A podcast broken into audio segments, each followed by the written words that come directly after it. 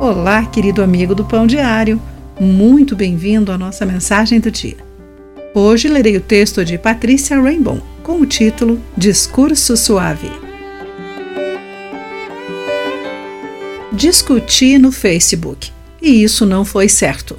Tive uma atitude errada, o que me fez pensar que eu precisava corrigir um estranho sobre um assunto polêmico que dividia opiniões Usamos palavras acaloradas, ferimos sentimentos e perdemos a oportunidade de testemunhar por Jesus. Esse é o resultado da raiva na internet. As palavras duras lançadas diariamente pela blogosfera.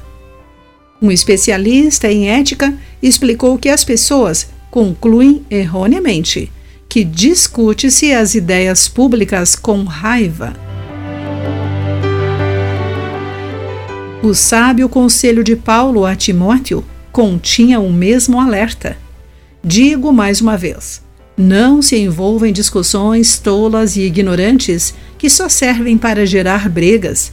O servo do Senhor não deve viver brigando, mas ser amável com todos, apto a ensinar e paciente. Conforme 2 Timóteo, capítulo 2, entre os versículos 23 e 24. Paulo escreveu isso a Timóteo de uma prisão romana para prepará-lo a ensinar a verdade de Deus. O conselho de Paulo é tão oportuno para nós hoje, especialmente quando falamos de nossa fé. Instrua com mansidão aqueles que se opõem na esperança de que Deus os leve ao arrependimento e, assim, conheçam a verdade. Ser gentil com os outros faz parte desse desafio, e não apenas para os pastores, mas por todos que amam a Deus e procuram contar aos outros sobre Ele. Falemos a sua verdade em amor. A cada palavra, o Espírito Santo nos ajudará.